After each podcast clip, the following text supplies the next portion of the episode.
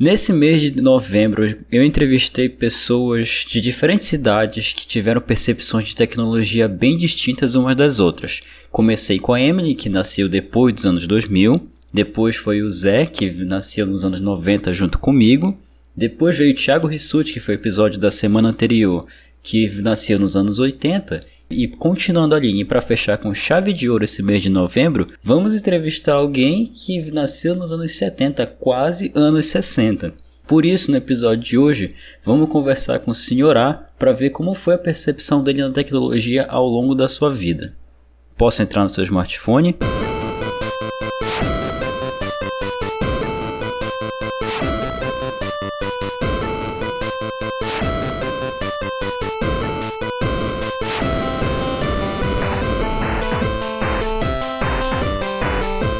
Se você me permite, muitíssimo obrigado. Meu nome é Petros Davi e este é a versão beta sobre os anos da tecnologia com o Sr. A. Mais um convidado muito mais do que especial. Sr. A, boa noite. Como é que o senhor tá? Boa noite, tudo bem? Que responsabilidade você deixa para mim que ainda fala fechar com chave de ouro mesmo, hein? Mas tamo aí.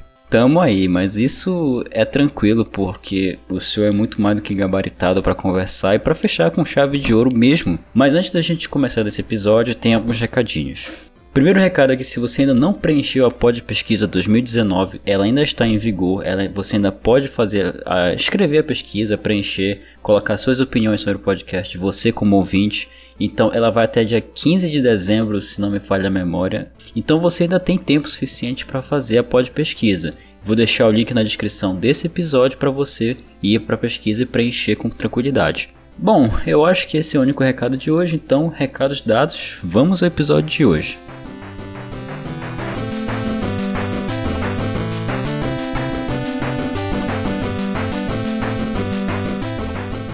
Seu Alexandre Gomes, vulgo senhor aqui, muito conhecido pelos podcasts como um editor de respeito, que eu também é um editor que eu respeito muito, mas hoje não vamos falar sobre edição, não tanto especificamente. Vamos falar mais sobre tecnologia. E como todos os episódios que eu comecei, o senhor é de 72, que a gente conversou no começo, certo? Isso, 1972. Mas o senhor começou também numa época que não tinha quase tecnologia. Por exemplo, no episódio anterior que eu conversei com o Rissuti, já não tinha mais televisões em preto e branco. Para ele já era história e ele já tem 33 anos de idade. Mas eu creio que o senhor chegou a pegar algumas televisões em branco, certo? Sim, primeira TV de casa foi em preto e branco. E como é que era o pequeno Alexandre Gomes assistindo seus desenhos, tudo em preto e branco. Talvez a fixação por tecnologia começou ali, né? Porque eu era um aficionado por TV. É sério? Sim, na época nem tinha comparação, né? A questão de preto e branco ser melhor do que a cores, porque na minha infância TV a cores ainda era uma coisa muito, muito, muito distante. Eu nem lembro exatamente quando a TV a cores começou, mas assim, era uma coisa surreal, né? E para mim, não é, não é, nem falar que não fazia diferença, era o que tinha. Não é, não dá pra falar assim, ah não, eu não me importava de ser preto e branco. Eu nem sabia que existia colorida, né? Acho que até o episódio que eu gravei com o Zé, nós não tínhamos tanto essa questão de escolha. Sim. É, as pessoas que nasceram nos anos 90, por exemplo, já repeti isso várias e várias vezes durante esse mês, mas eu sou de 95. Então, quando eu comecei nos anos 2000 e veio as outras tecnologias, como aqueles minigames, veio fita cassete, VHS, que a gente poderia gravar as coisas da televisão, e tudo mais, a gente começou a ter um pouco mais de escolha, a gente começou a ter um pouco mais de opções de entretenimento e que a gente poderia fazer nossas coisas com mais tranquilidade, até com mais facilidade. Mas eu creio que quando a senhora tinha, minha idade, eu tô com 24 hoje, mas um pouco mais para trás, tipo 14, 15 anos, realmente não tinha tanta opção assim, não é? Cara, acho que nos 14, 15 eu já tinha, falando em tecnologia, eu já tinha um Atari, né? É, antes disso eu não tinha. Uh, o máximo de tecnologia que se via antes de 72 até. Vamos pôr até 80 era TV. Pelo menos assim, não era no meu meio social ali, né? Porque tem aquelas coisas que, por exemplo, eu nunca vi, que era aquela. O pessoal sempre fala muito do telejogo. Eu, por exemplo, não tive contato com o tal do telejogo. Aqui também não. Era TV e depois, posteriormente, o segundo nível aí da, da tecnologia foi o contato com o videogame e o Atari, no caso. O meu primeiro, a gente nem tocou nesse ponto aqui no, nos episódios, mas o meu primeiro videogame, por exemplo, foi o Super Nintendo, que já foi muito depois dos anos 70, dia de 92, eu acho que se não me falha a memória, o Super Nintendo. E eu só vinha ter ele que com 6 anos de idade, já em 2002 praticamente, 2002, 2001 por aí. É bem tempo depois. Saindo um pouco das generalidades e agora indo para computadores, é, o senhor lembra quando foi que o senhor pegou um computador pela primeira vez ou quando o senhor viu que o senhor mexeu? Cara, meu primeiro contato, se não me engano, eu sou péssimo com datas, mas eu lembro é, claramente da situação. Se não me engano, era 1990. 90? 90 ou 91 muitos anos depois, não foi? Foi, foi. Porque, assim, é, é igual eu falei,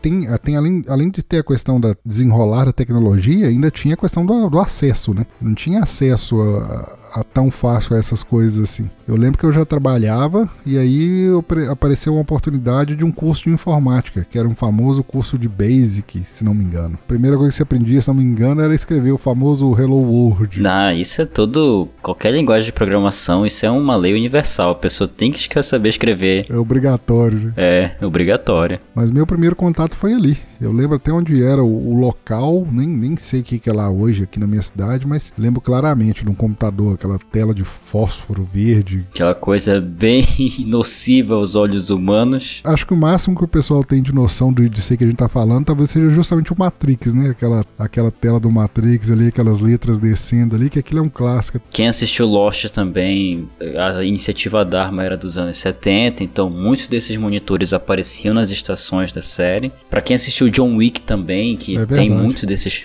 monitores de fósforo verde, e também tem, inclusive tem um episódio aqui no versão beta falando sobre a tecnologia em John Wick e como isso ainda é possível hoje. Mas pra você ver que tem um grande integral aí, né? Entre é, 1972 que eu nasci, mesmo, vamos supor, a juventude eu fui ter contato mesmo com o computador em 90, 91, se não me engano. Foi a primeira oportunidade que eu tive. Quase 20 anos depois, né? Exatamente. Seguindo aqui agora, celulares. Eu creio que não existia na sua época, não, não é? celular foi um, um outro achado, tanto é que uma, um patrão meu que eu trabalhava com ele, ele viajou para uma convenção que, curiosamente, a convenção se chamava FMI, mas não era o FMI do Fundo Monetário Internacional, era uma, uma sigla voltada para supermercados. E nessa convenção ele foi e voltou de lá com, se não me engano, um StarTAC. Não faço a menor ideia do que seja um StarTAC. Era literalmente um tijolo.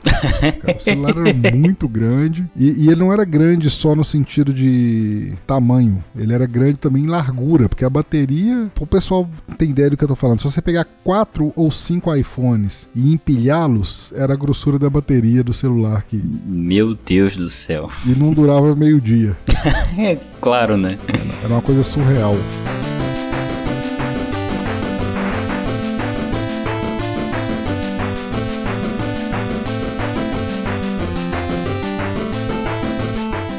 Eu vou fazer um pouquinho de diferente agora nesse episódio, apesar de que isso meio que a gente comentou nos outros também, mas ao invés de comentar o que, que não tinha na sua época, na, na década de 70, vamos comentar o que, que tinha. Porque Vou dar meu exemplo. Quando eu tinha meus 10, 11 anos, eu não tinha computador, só vim ter computador quando eu tinha 12 anos de idade, 2007 isso. E foi comendo XP, aprendendo, jogando paciência, jogando pinball e outras coisas. Mas a minha infância primordialmente foi na rua.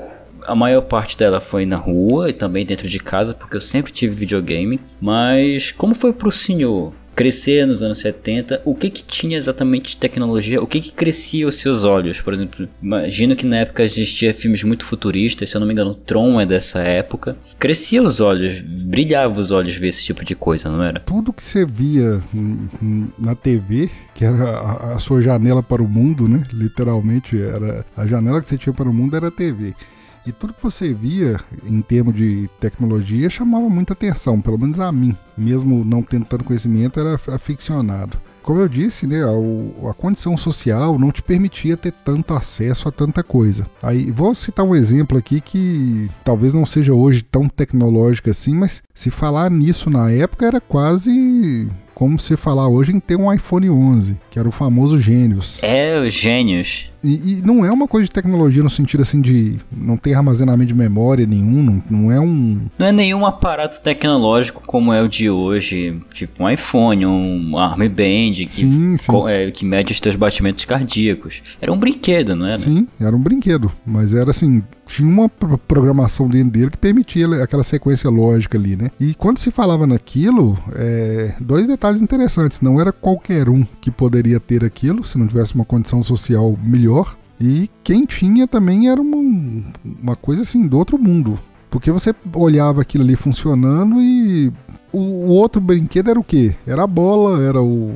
Carrinho. Carrinho, bicicleta. E muita da tecnologia, muitos dos primeiros acessos à tecnologia vieram daí, justamente da parte eletrônica de brinquedos, né? Que alguns permitiam fazer isso, alguns muito poucos, né? O exemplo do gênio, o exemplo do gênios, né? O exemplo de alguns carrinhos de controle remoto que eram nada comparado ao que se tem hoje. Carrinho de controle remoto é quase um ignorado perto de qualquer um pode ter um drone hoje, né? Então uma coisa tão fácil acesso. Parando para pensar no que o senhor tá falando agora é verdade. Faz tempo que eu não vejo um carrinho de controle remoto no supermercado. Supermercado em shopping, qualquer loja que venda brinquedos para crianças é difícil achar. Cara, quando eu vejo alguma coisa de controle remoto igual carrinho, já é um artefato mais é, de colecionador. É, igual tem um conhecido que tem, mas ele é a gasolina mesmo, ele não é nem a. É, ele, ele tem a parte eletrônica, né? Que é pro controle remoto, mas o motor que gira ele é a gasolina, coisa assim. Uma calculadora era um, era um bem raro de se ter acesso. Né? Caramba, uma calculadora. Eu tenho que te mandar uma foto da calculadora que o pessoal usava. Até eu tinha um senhor que eu trabalhei com ele que ele sabia usá-la, mas ninguém da área de tecnologia sabia usar a, a, calculadora. Ela, era, ela tinha duas manivelas, uma na esquerda, uma na direita. Você colocava um número e girava a manivela para a esquerda para somar, para a direita sentido horário para somar, sentido anti-horário para diminuir. O trem era bizarro. Parece aquela calculadora do Kowalski do Madagascar. Deve, deve ser, deve ser a mesma.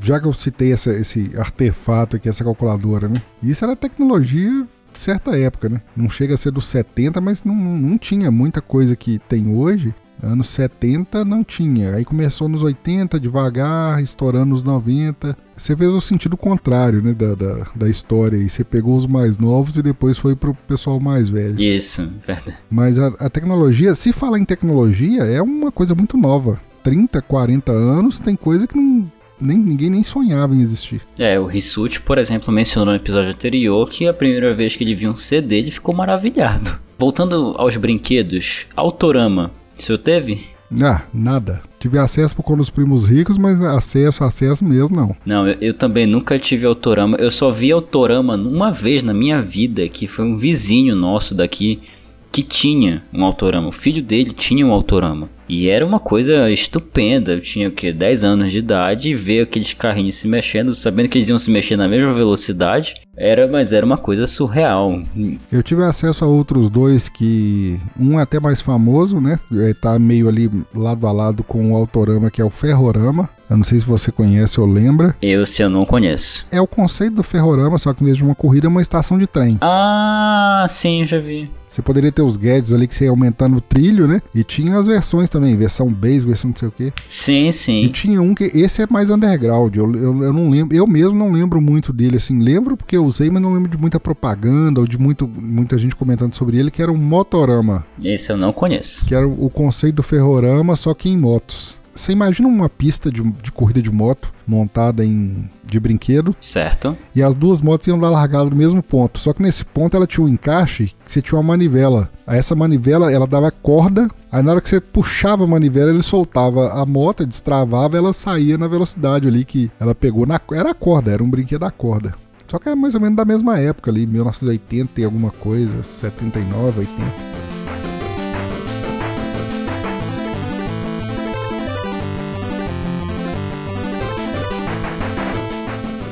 Bom, a gente já falou bastante sobre brinquedos e outras tecnologias, mas eu queria comentar com o senhor agora uma questão que não é muito a sua praia, que é redes sociais. Eu sei que na época não existia mal sequer tinha internet, quem dirá redes sociais, mas existiam tecnologias na época que tinha que fazer as pessoas se comunicarem. Por exemplo, telefone fixo, telefone de disco. Para não dizer que eu não conheço telefone de disco, eu tive um telefone de disco aqui em casa. Se duvidar, na casa da minha tia no interior aqui, já tem um telefone de disco lá. Se tiver, eu tiro uma foto e coloco nos stories do versão beta. Mas assim, de tecnologia para as pessoas se comunicarem, não redes sociais especificamente, mas só o fato de duas pessoas se comunicarem. Como é que era na sua época? Cara, desconheço outro além do telefone e mesmo assim era um bem de luxo, mas luxo, luxo mesmo. Primeiro que ninguém tem telefone hoje em dia fixo, né? Ninguém faz questão nenhuma mais. Não, É, não, Cada imagina. casa que você vai aí tem. Se tem três pessoas, tem quatro celulares ou cinco. Mais celular do que habitantes. E aí o, celu ah, o telefone fixo na época era muito caro. Você ter um telefone, por exemplo, eu para mim ter o meu primeiro telefone, eu, eu mesmo, eu tive que pagar, se não me engano, a dinheiro de hoje, vamos falar aí, umas 10 prestações de 250 reais, por exemplo. E já tava no final, já tava quando ele tava barateando. Eu paguei coisa de 2.500 reais para ter um telefone instalado em casa, entendeu? Eu não comprei um aparelho de. Não é igual um iPhone, vamos pegar um iPhone barato aí, um, um modelo mais simples. Eu não paguei R$ 2.500 no aparelho, eu paguei R$ 2.500 na linha. É para ter a linha telefônica. O aparelho de telefone é outra coisa. E nisso, né, com essa dificuldade, com esse difícil acesso, era raro as pessoas, mesmo porque a ligação era cara, né, bem mais difícil, bem mais inacessível do que hoje, as pessoas não ficavam batendo papo. O telefone era um utilitário mesmo, era pra você ligar para você se comunicar mesmo, era um comunicador, mas no sentido mais é, simples da palavra. Era usado para comunicação, pronto e acabou. Não tinha muito, ah, vou ligar e ficar batendo papo. Apesar que tinha, né? de- Depois surgiu. Teve algumas coisas sociais por telefone, mas isso aí já foi no final da, da, da, da carreira dele, digamos assim. Inclusive, tanto teve pessoas que batiam papo por telefone, como tinham pessoas que batiam papo por orelhões. Pra quem não tinha telefone fixo em casa, foi um aparato muito útil, até que caiu em completo desuso.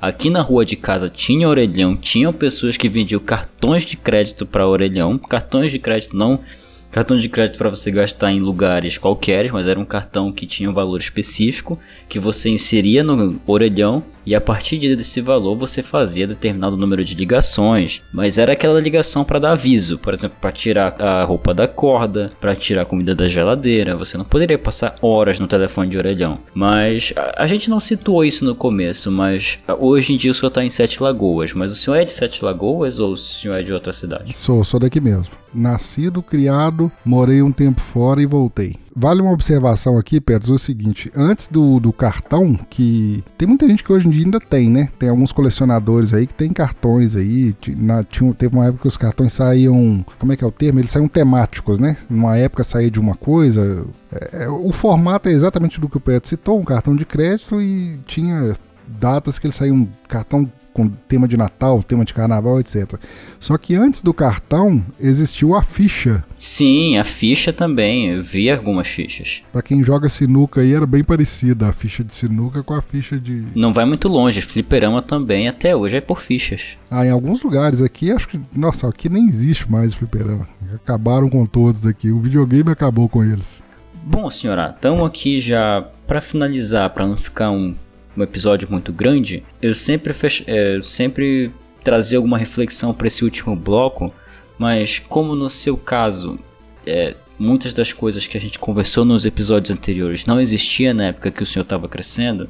Então a minha reflexão é a seguinte: como é que foi a sua percepção? Porque o senhor veio de uma época, o senhor vivenciou uma época que não tinha nada do que tem hoje. Estamos em 2019 com todo esse aparato de tecnologia. O senhor trabalhando com uma coisa que eu imagino que o senhor sequer sonhava em trabalhar, que é a edição de podcasts. Então, como foi vivenciar tudo isso? Porque pra mim é uma coisa muito recente ainda. Pro Zé ainda é uma coisa muito recente, pra Emily ainda mais, que ela ainda tá vivenciando tudo isso, ela não tem nem 20 anos. Mas o senhor que já tá com tá com uma idade, mas não tá com uma idade tão avançada assim.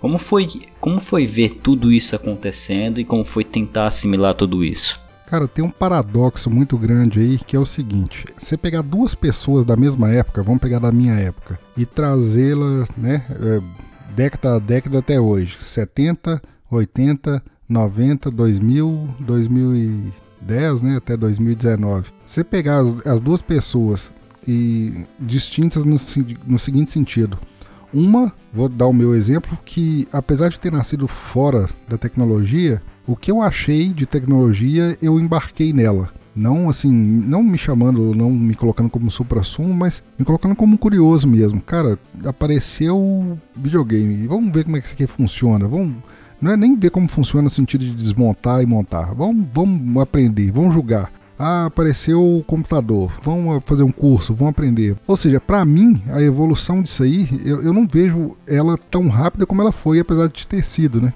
Mesmo você pegando aí 30 anos, 40 anos, 72 eu nasci, o negócio começou mais para frente, aí até menos do que 30 anos. E por outro lado, às vezes tem a pessoa que não quis, que não, não se aprofundou. Aí é o cara que às vezes você conversa com ele, ele, nossa, mas nem tecnologia, nossa, bicho, é computador, nem pensar. Às vezes até duvida que as coisas já funcionam como funcionam, né? É verdade. E há, há essa distinção muito grande. Para mim foi muito tranquilo, assim, eu sempre que pude, até fica a dica, apesar de já, a gente já estar tá num nível é, avançado, mas sempre vai surgir novidades talvez não tão espantosas como algumas coisas foram por conta do partindo do zero para onde chegou, porque da agora para frente já está num ponto que muita coisa já está avançada e as coisas que apareçam às vezes podem parecer não tão novidades. Mas sempre que aparecer, né, procure é, se aprofundar, saber, aprender, é, seja em curso ou seja em de forma autodidata mesmo. Porque aí você, com isso você pode ter um choque menor, né? ter um diferencial depois, mais para frente, igual aconteceu comigo, igual o Petro citou aí. Do nada, né, assim, de repente eu trabalho com edição, uma coisa de computador, com softwares de gravação e equipamento de gravação, coisa que eu nem sabia que existia. Não vou nem falar quando eu nasci, ou 10 anos atrás, eu não imaginava, não conhecia desse podcast, por exemplo, há 10 anos atrás. Mesmo ele já, já existindo, né? O podcast já tem um pouco mais tempo que isso. Há 15 anos atrás, muito menos, né?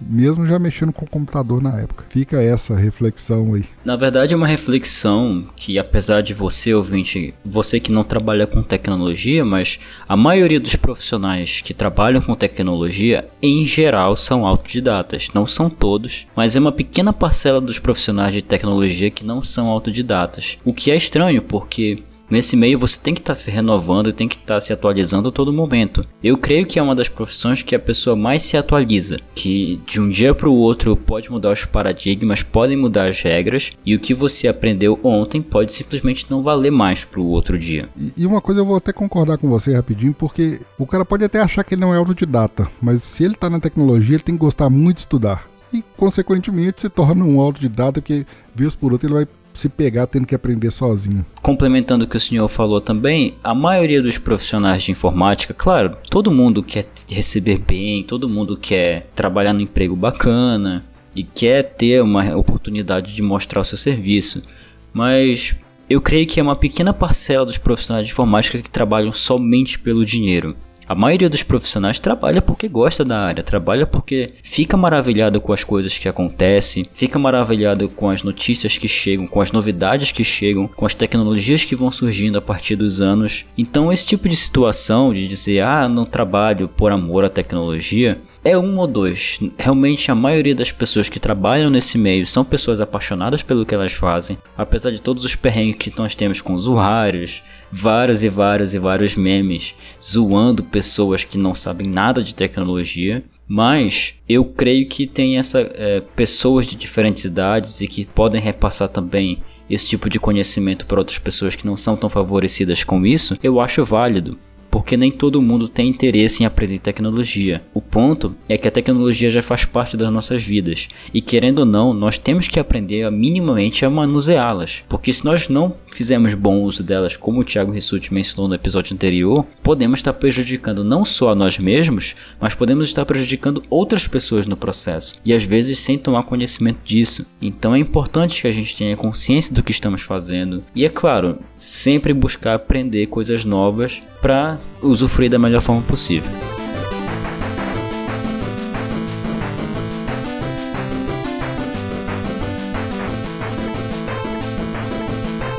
E com isso fechamos esse mês de novembro. Eu não, eu, foi um mês muito especial para mim, tenho que admitir. Senhora, muito, muito, muito obrigado mesmo por ter me ajudado na gravação.